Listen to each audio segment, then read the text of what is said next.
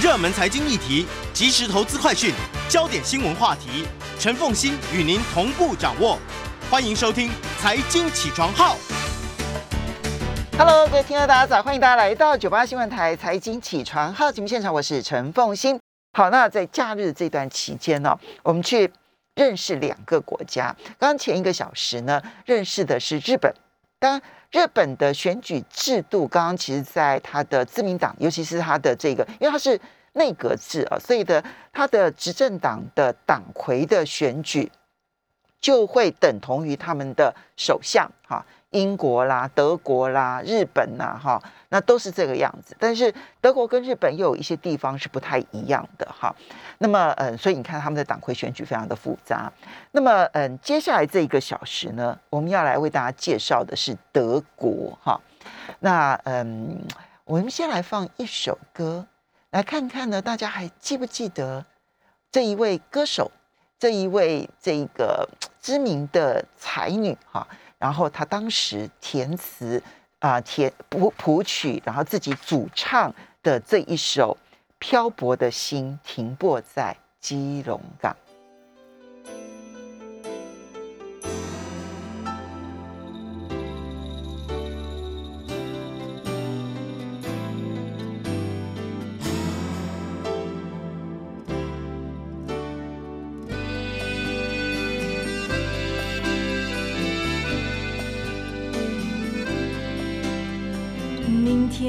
将有远行，却收到你的信。你总能用寥寥数行，潇洒道尽悲喜和惆怅。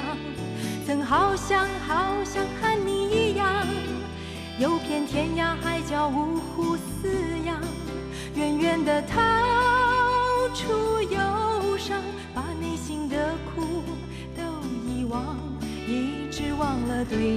这一位呢，在这个歌曲里头说：“好想好想和你一样游遍天涯海角，五湖四洋”的郑华娟，她呢现在就在我们的线上啊。她现在呢已经是到了远嫁到德国了哦。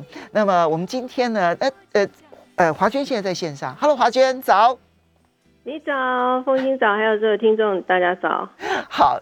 哎，你当年去德国的时候，有想过说你当初所写的那个“好想好想和你一样”这样子，然后游遍五湖四海的那个心情吗？嗯，其实我很早的时候就一个人一个人开始旅行哦。那其实，在写这首歌的时候，就是是在那个德国的港口看见台湾的船，然后因为旅行一个人很很疲累嘛，所以就看到家乡来的船，就会觉得。哇！突然的，非常的温暖，非常的，呃，怎么讲？想家。所以是在是在游遍五湖四海的时候的思乡之情，哎，是因为人在异乡总是会想家。那因为今年疫情的关系，就是从二零一九年的年底一直到现在，其实有很多人都因为疫情没有办法回家。我相信大家的心情。听到这个歌呢，可能会跟我当初一样，看到这个船，哇，那种想家的心情嘛。因为在异乡没有办法回家的时候，其实是这一个旅人或是一个嗯，在国外的人，其实是蛮煎熬的一件事情。所以啊，希望这个疫情赶快过去。真的，所有人都希望。好，嗯，远嫁到德国，他嗯，抱持着思乡之情的郑华娟呢，最近呢，他他其实。嗯，嫁到德国之后呢，从一个嗯外乡人的眼光去看德国，尤其是从一个台湾人的角度去看德国的时候啊，其实我我都会觉得，一个社会久了之后呢，我们都会忘记我们的特点，一定要靠一个异乡人才能够看出每一个国家，然后每一个社会它独特的一些特征是什么。这样，那呃，华娟写了大大小小的事，这一次呢，他写了这一本叫做《法治大国的》。日常小事，哈，嗯，所以这边我就要特别问一下华娟，你为什么特别会想要写一本从日常生活当中呢，特别的去谈各式各样的法律的一些规定跟人民执行或者遵守的一个状况的一本书？嗯，呃，这是一个很好的问题。其实如果不是疫情的话，我可能不会写这本书，因为疫情必须在待在家里，然后重新思考整个我以前经历过人生的所有的大小事。那大小事呢，也是因为没有办法出门了，必须要重新的再来审视一遍我怎么做啊。那然后我在跟这个其他的人互动的时候会怎么做？那整个呃，在德国的这个政府还有他们这一些呃公共卫生政策人他们会怎么做？所以呢，呃，在这个四百四十四天呃呃 被关在家里的这种这种心情之下，我觉得写这样的书是呃。第一很有时间，第二个是真的是身临其境。那所以我觉得，那这也可能是疫情一个不好里面的一个正面的事情吧。所以就写了这本书。你刚刚讲四百四十四天，你现在你现在每一天家里头是有画政治记号，是不是在那边计算？没有，因为为什么会这样？因为那天我在听一个，在他们德国有很多讨论关于就是疫情期间的事情哦。那他因为他们很非常理性，他们是以数据。他们是以很多的事情都是以算术为主，就是我我来我来计算哈，我来计算说，哎，这个东西从这个到这这个点到点之间，我们做了什么事情，我们成就了哪些事情，我们在之后还还可以再做什么事情。所以那天就有一个这个主持人就说啊，经过了这四百四十四天的啊这个呃疫情哈，我们要怎么样怎么样？那我就说哇，这个好厉害，他们在理性里面啊，他们会相当的呃精确的。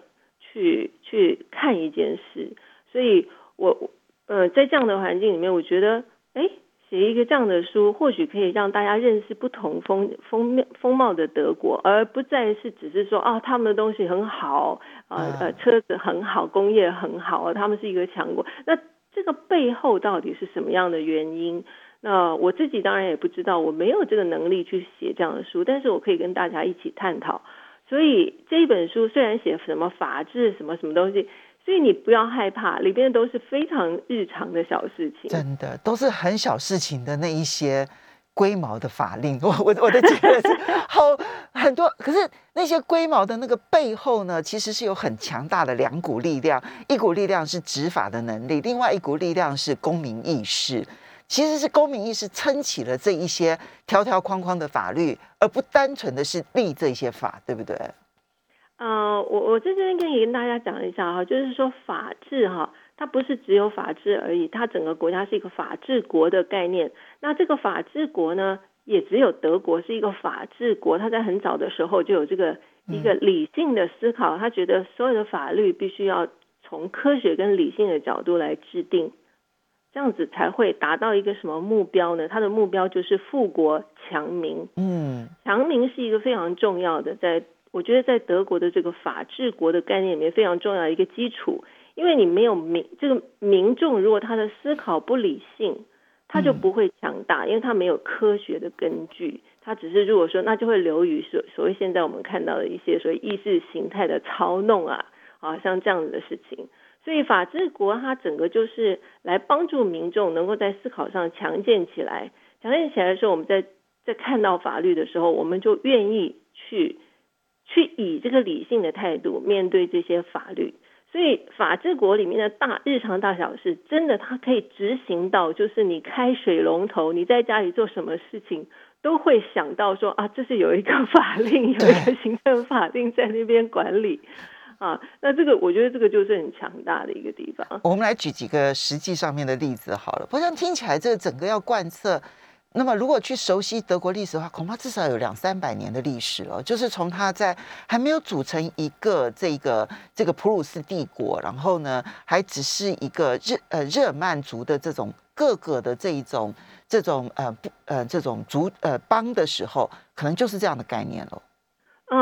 嗯。呃，风行讲的没错。我们现在看到很多的德国的现行法令，其实是已经实行了，就是超过百年以上。所以它在这个百年以上，尤其还它还经过了二次大战，它并没有把这一些正在呃实行的这些法令完全改掉，它是它是靠修缮，然后他就是把这个法令看成一个国家的栋梁，它慢慢的修缮，哪里不好我们就去掉，然后好的地方我们就保留下来。那这这这个这次书里面，我写到很多的法令其实是超过一百年的，有些是超过七十年、八十年的，或者在战后他重新把一个旧法令拿出来看，如果说还可以适合这个时代，对我们人的呃这个强民富国是有帮助的，我们就把它保留下来。那所以在这个书里面就选了三十个，我只选了三十个，这个就然后就让我觉得写的很痛苦。那最近就有读者问说，你可不可以再续继续写续集？哇，这个 你抄写三十个就要查很多很多的法令。哦，有那种哇，又查到一百年前，然后又查到五十年前、七十年，那那我觉得这个。就可以表示出来，就是德国人他们对法令是非常坚持的。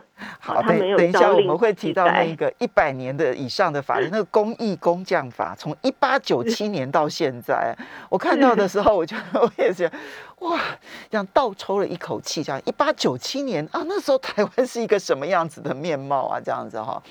好，对，那呃，我们先从你自己在生活当中啊。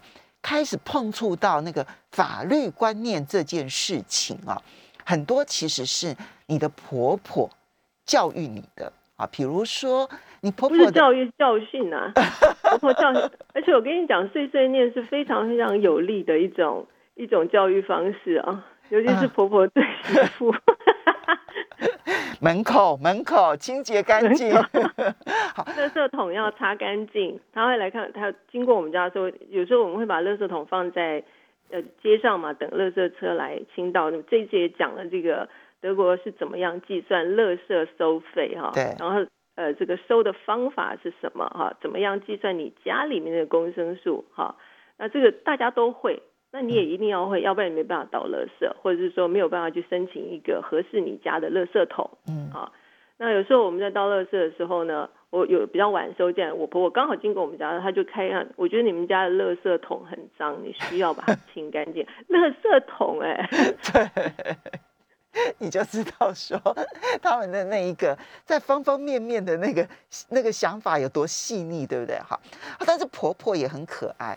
婆婆就很清楚的知道每一个法律规范呢，比如说她自己的阳台弄了一些花花草草的东西，她真的是 green fingers 哦，对不对？哈，她真的是绿手指，看起来有那个这个点种子成精的那样子的一个味道在。哈，嗯嗯嗯，我我我觉得她是一个园艺非常有天分的，嗯，对。但是呢，她每一年还是会固定的请园艺人员来帮她修剪庭院。可是，在修剪的时候。才让你发现到说，其实他们在修剪庭院的时候，其实都是有法规限制的。自家的庭院哦，自家的庭院哦，都有法规限制。没错，从公园到呃整个德国的国土上面，它都是呃受一个这个德国自然保护法嗯的限制。所以，如果你是一个园丁，或是你是做花艺相关工作的人，在你在职业登记的时候，你就必须要跟这个职业登记部门证明你是在这部分的法令或是学习是一个合格的、有资格的，你才能够做这个职业。嗯，好，所以他是从在职业登记别的时候就已经限制你，你需要有这一方面的知识。所以他在这样的执行起来的时候。那就会影响到你日常生活了嘛？嗯，所以这个法令就会就就会从专业人士，或者在家里面，或者是你家里的树啊，或者你去租一块小地要自己种蔬菜，也不可以自己随意种，因为德国有一个就是德国小花园政令法，对小社区花园法，对对联邦是就是花园这些，它每一个十六个邦州里面也有各自定定了适合各邦州的这个小花园。政令包括你，你可以在这个地上种些什么植物，用些什么肥料，那全部通通有这个啊这个法来规定。嗯，他刚刚讲那个那个小社区花园法，就是说，其实每一个人都可以申请去租一块地，然后来种花、种草、种农作物，对不对？哈，但是你要种之前，你当然都都要经过很多很多的程序啊，这姑且不去论它。我我是我是我也是一个数字控啊，哈，他说。社区小花园的大小不可小于一百二十平方公尺，大概是四十平哈。那最大也不可以大过四百平方公尺，也就是一百三十平。哇，凤心好用功，真的有读我写的。真的，我跟你讲，我讲最最最让我惊悚的在这边就是呢，除了你每一年你有固定的开销，你要付给协会哈大概三百七十五欧元，我换算了台币，大概是一万两千两百二十五新台币，一万二哦，一年哦，哈，但这都还不算。就如果你要承接别人的土地嘛，哈，就是别人不租了，哈，然后我排队排上了，我可以去租了，那你必须承接他很多的这些投资，估计要先付大概约合台币六万二到十万的钱，你才可以去承租那一块地。对这个呃所谓的这些价格，我在书里面都有写，在十六个邦州里面，它各个的邦州的政府都会有。不同的法令规定，那这只是一个大概的，呃，这个大概的数字啊，还要看你承接的这一个呃，这个人他在这边又做了哪一些投资，他买了哪一些水管或者怎么样，这些全部都是要呃要算清楚的。所以加入协会啊是一个很重要的事情，因为协会他们会有很多的规定，所以你这样子在私人之间就不会有很多纠纷，他会有协会在这边做这么这么多明确的说明。嗯啊，所以大家都非常的理性。但你以为一一年一万二，然后呢，要租之前还必须要先花个六万到十万，会很多人就不想来了吗？No，现在排队要租的人好多，因为那个哎，可是你那个租了那块地之后，你是不可以把它上面种植的东西拿出去卖的哦。不可以，对。然后，但是还有好多人要租。对，因为。因为他们就是看这个是一个生活的情趣，我生活的娱乐是什么啊？每一个人跟你聊天的时候说啊，那你平常做一些什么嗜好啊？嗯，啊，这个就是你生活的嗜好的开销。嗯，有些人是旅行，有些人就是做这个小花园，有一些人就是观察。他做小花园就是说我种这些植物，我可以知道这些植物生长的状态，我可以学很多事情。有些人就是专门研究蔬菜的啊，或者有一些人就是。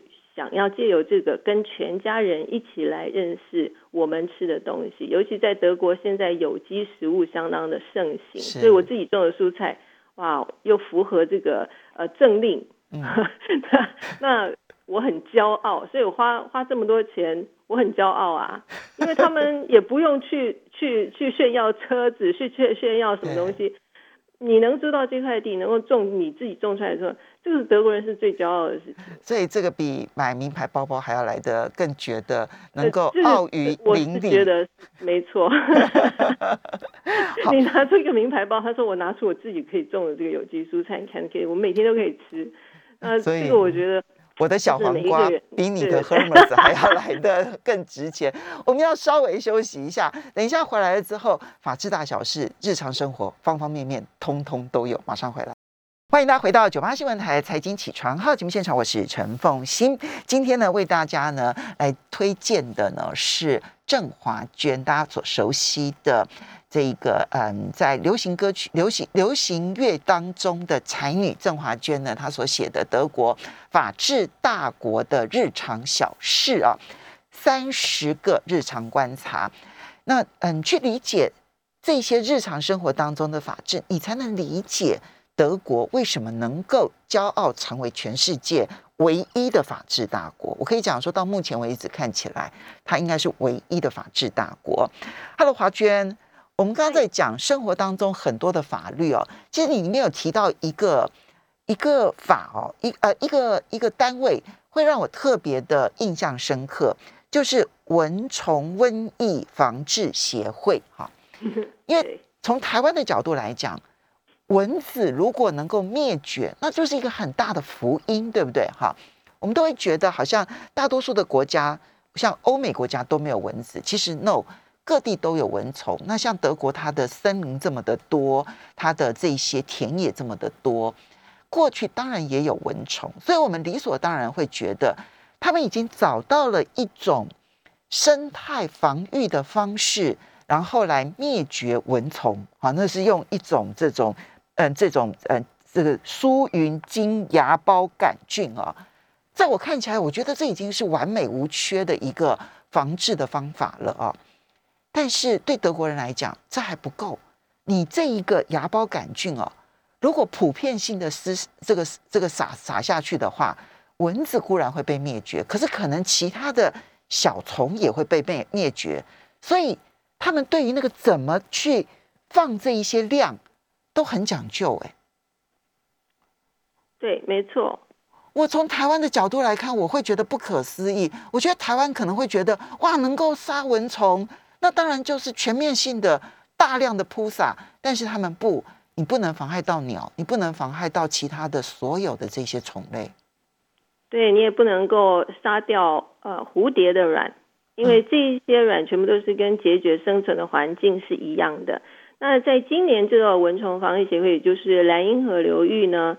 都没有办法有效的防治蚊虫，有一个很大的原因就是今年的洪水啊，我们看到德国的这个大水啊，淹过了很多城市。那么在他们在去呃今年一二三月啊开始撒的这一些的，你刚才讲的这个菌呢，全部都被冲走了。嗯，所以今年我们在莱茵河所有的城市里面，呃，都蚊子是相当多的夏天。嗯。所以呢，今年就没有办法运用这个方法来做这个蚊虫的这个啊减少的防治。那但是大家也都非常理性的了解，因为这是一个天灾，嗯，好，所以那这个防治协会做的这些事情是没有办法施行的。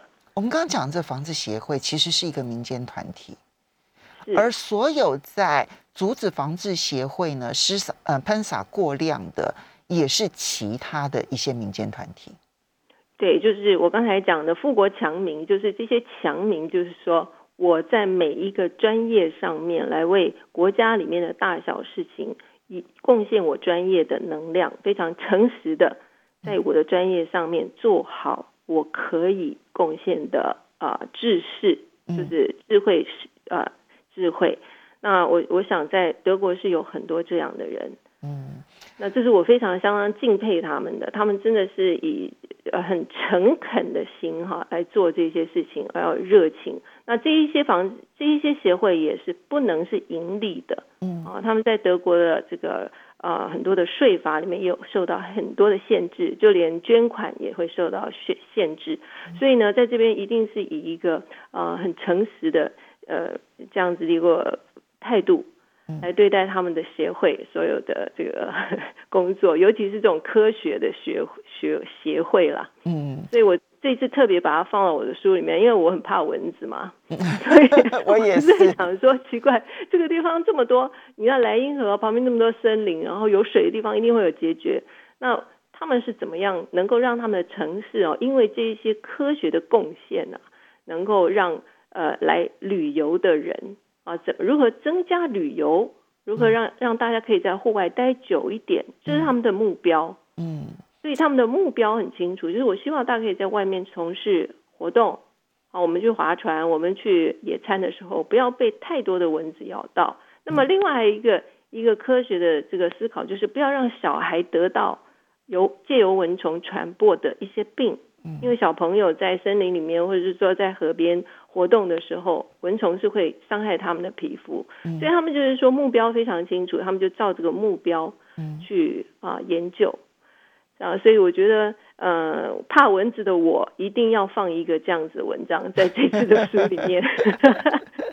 对我其实看了之后很羡慕，我就是想说。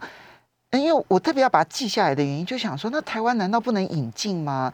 因为我们台湾就习惯的，就是可能就是喷洒那种那种杀虫剂，对不对？哈，那那种其实对自然生态的影响是非常非常大的。哈，我们家的后山呢，就是为了要防这一些蚊虫，它就喷洒了各式各样的这一些这一些嗯这些这些这些这些杀虫剂，结果就是我们最近这几年都看不到萤火虫了。嗯呃，我想呃。这边这这个这一本这篇文章里面，我的重点也就是说，他们有很多的协会一起来做这件事情，才能够全面的对于自然有更好的全面性成熟的做法。那可能因为在台湾我们比较晚开始哈，就是说对于自然的这一些啊接连这些有组织性的大家一起防治的这种工作还没有开始的很成熟。所以呢，呃，如果说只能引进这个这个呃他们的方法的话，可能会杀死其他像你讲的萤火虫啦，对，它一样也是一个有害的一一种一种呃化学物质，嗯，所以我觉得成熟的做法是有很多的团体好，就是专业团体一起来连接，然后做这个事情。他们会去测试那个量，怎么样子会杀死蚊子的决绝，而不会伤害蝴蝶的这一些卵。对，包括喷洒，也就是说，如果说他们有其他的协会，比如说蝴蝶协会啊，德国蝴蝶保护协会，告诉他们说，在这个区域里面，我们已经做过调查，有多少蝴蝶会在这边嗯的产卵的话，麻烦你们是用手动的喷洒，而不是用飞机来喷洒。嗯，这些都是要彼此。相互的调查之后，对，就是相互的要保持这个愤怒啦。就是说，你不能这样子来，你知道，有一些有一些这个保护的事情，说你要保持你的愤怒在那个地方。你说你来，你你你来杀死了我的蝴蝶啊，这是不可以的，这是会让我愤怒的。那所以我觉得他们这样子的从小的法治理性的概念，就是说我愤怒的有有我的科学根据的时候，那大家就必须要来合作啊，而不是一味的。就是一味的接受，就说哦，我一哦好，那就这样吧，那就这样吧。那我我觉得如果是这样的话，可能这本书我可能也没有办法写，因为你里面不会看到很多的合作的态度跟科学的角度。嗯，这是在环保上面还有很多的其他的方面啊。不过我们看看它这里面呢，跟工作的态度上面呢，其实那就真的是。我们台湾常会讲说说，嗯，德国的学徒制啊，德国的这个继职教育很成功，但是要想要移植，我觉得任何社会都会变得非常的困难。因为我们来看看它的制度啊，我们先从休假好了哈。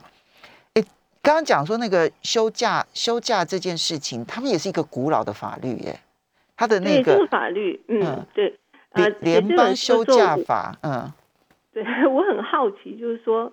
怎么会有人想出这样子一个法令啊？那我当然就是找了一些这个呃更更更深一点、更深入一点的资讯哈。那其实这个法令其实是啊在啊一百多年前，这个做啤酒跟果汁的工厂，他们的工人很累，因为他们除了要收成这些水果之外，还要再酿酒啊，还要再做这一些产品出来。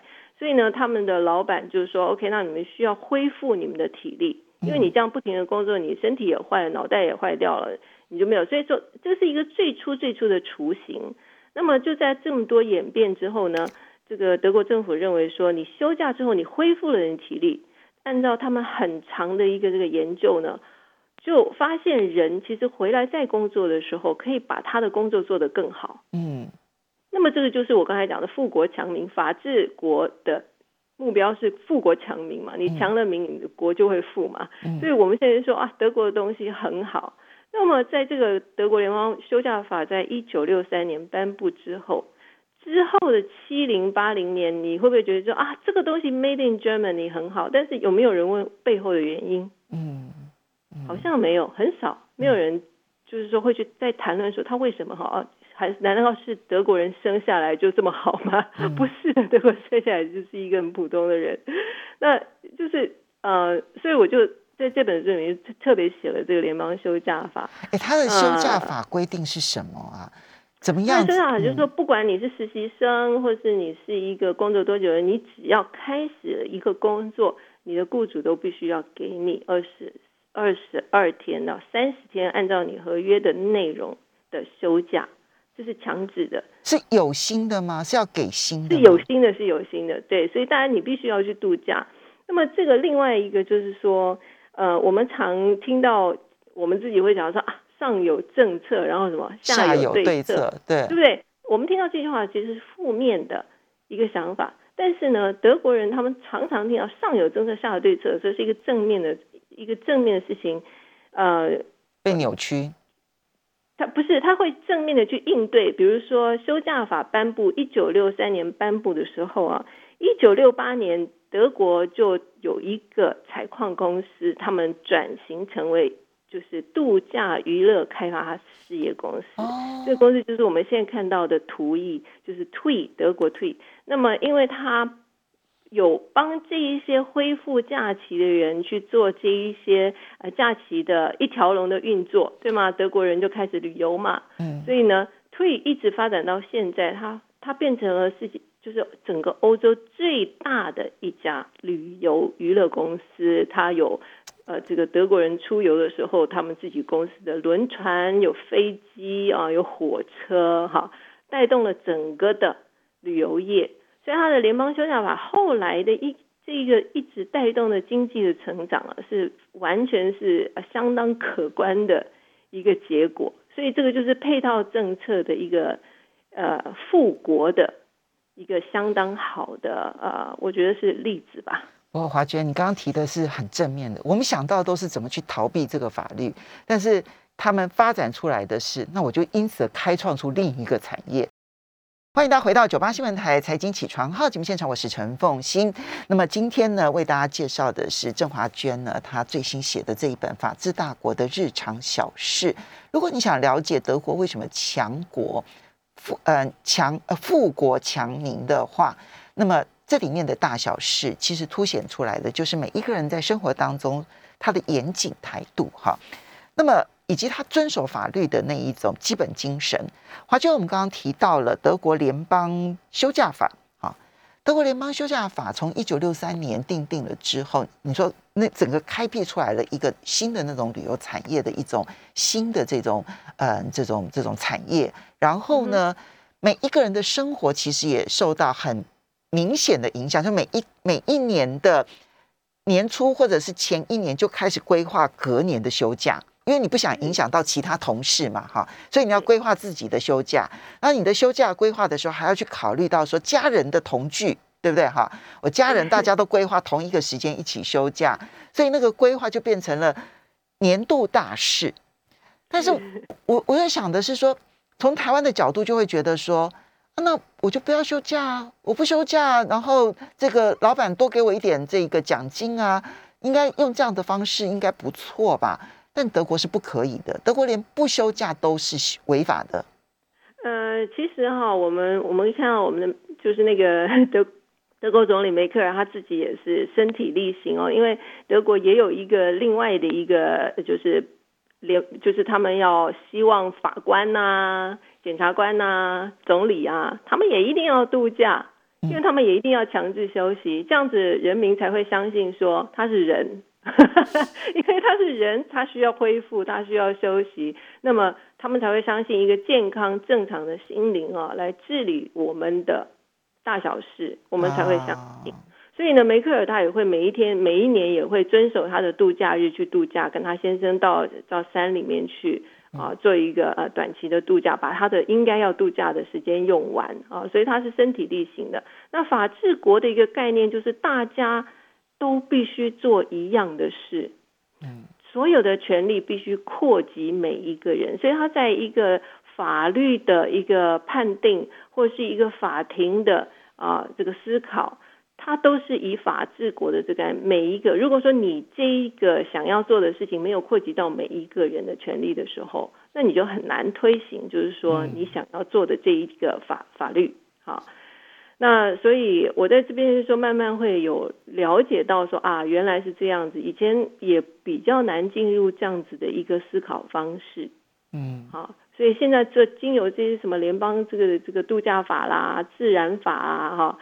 其实它在你的生活里面，你会发现说啊，你有想想享有这个权利。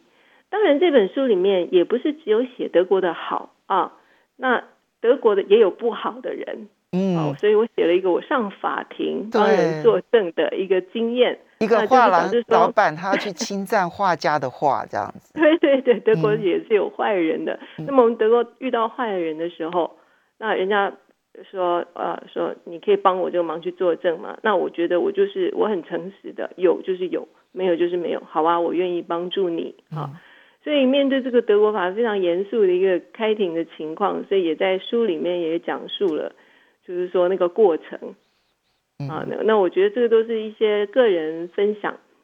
那最重要的就是我们的编辑啊，就是在编完这本书之后，他也变得非常理性。嗯，所以这本书在你你如果看到的时候，在每一篇文章后面，只要相关的法令、条令、呃政令啊呃这些，我们都会附上 Q R code。有我看到了，你可以直接的、透明的、公开的去找我所写出来这些资讯的法源的源头。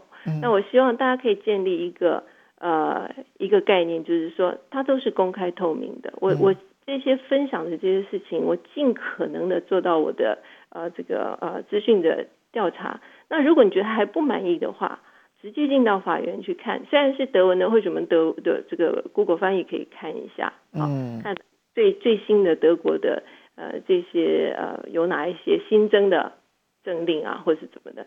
我觉得我们的编辑也真的是很棒，就把这一些也放进了书里。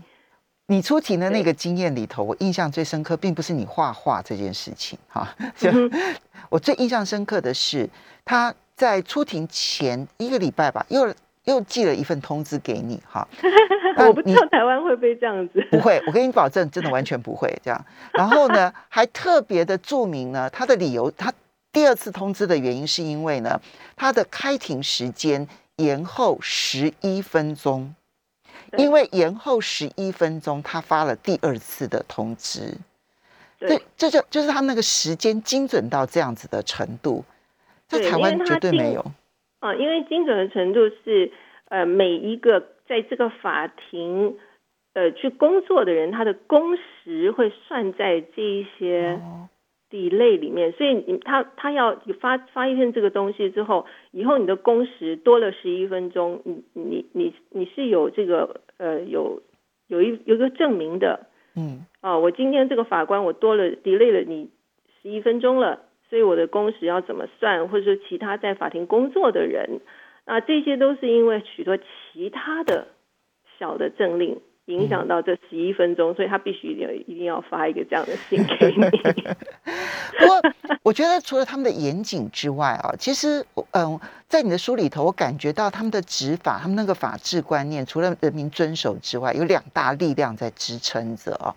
一个就是非常蓬勃的民间协会，刚刚提到那些民间协会，他们都是嗯无私的去奉献，然后呢，其实他们募款是有上限的。我算了一下，你付的那个钱呢，但就是一年不能够募款超过一百万元新台币是，其实并不多，对不对？一个协会的运作，那很难拿这个东西来赚钱。就算你有工作人员，其实他的那个薪资我算了一下，大概合台币只有一万出头而已，所以连基本工资都不到，所以他就是属于义务职。可是对，有上百万个协会耶，是不是？对对，他们是在比，他们不是在比钱多，他们是在比谁家的知识比较强，谁家的协会比较专业。哈、嗯德国人就是说，他们有一个谚语，就是说，嗯，做不好就不要开始做。啊哦，，这个是这个德国人是很喜欢讲这句话的。你既然做不好，你干嘛开始做？你也是弄了一团糟嘛。而且德国人不相信有下辈子，你这辈子都做不好，你下辈子还会做的比较好吗？你知道？所以就是说，这个东西方呃的这个思维完全不一样的时候，会影响到整个那个呈现的面貌。所以我同意你刚才讲的，就是说环境不同会有不同的结果啊，或者说一个政令是不是到了台湾就适合？我觉得也不一定啊，因为每一个人的这个工作的方式，还有这个呃文化的啊态度都不太一样。嗯，另外一个，他们有一个很特殊的执法机构，叫做秩序局啊。我前面你前面提到秩序局的时候，我就已经觉得很怪。你后面刚好有在完整的介绍秩序局是一个什么样子的单位。其实连养狗的人哦，其实缴狗税都要交给秩序局嘛，对不对哈？所以看起来他生活的大大小小事都会有这个秩序局在管理。哎，他不是警察。他他不是，他是一个执法者，就是因为法治国里面，他必须有大小事情，警察不可以去呃管很多大小事，因为会会影响到这个司法的认定哈。所以呢，秩序局如果说啊，你家这个垃圾桶有了问题啦，老是丢在别人家的门前不收哈，嗯，德国这些基本动作不好的人也很多嘛，那这些就会出动秩序局的人，或者你乱停车，他就会、会裁罚你啊。嗯啊，这些就是秩序，但我们其实都蛮怕秩序局，看到秩序局的人，因为他来就翻了一大本 一大本秩序，就你家没有什么什么啊这样，所以呢，大家不管是什么行业，从公司行号到私人家庭，听到秩序局，大家都头大这样子。嗯，他虽然没有配枪，但是呢，权威骨权威感十足，对不对？哈，你最后我想要问说，你希望借这本书啊，你的读者看到一个什么样子的德国？呃，我我希望可以从日常生活了解到德国啊，而不是从他们的呃他们的工业很强哈，那他们的他们的强民，他们民众的生活到底是怎么样？有些人真的很怕看到“法治”两个就把书放下了。其实你凤心看过的话，应该知道这里面真的都是很有趣的日常，都有华娟的幽默在里头 真的很有趣。对，尤其是可以看得到她婆婆的那个碎念的，嗯，对对对，就是说真的真的很有趣。你你不能想象哦，原来法治可以变成生活里面这么生活化的东西。嗯，连冰淇淋都会有规定。对，冰淇淋就是它有一个 冰淇淋规则法，就是你 你冰淇淋可以加一些什么东西，它每一年都会修缮这个法令。这是一个很不一样的一个角度，而且我相信很难找到别的书籍来取代，然后看德国的角度了。非常谢谢华娟。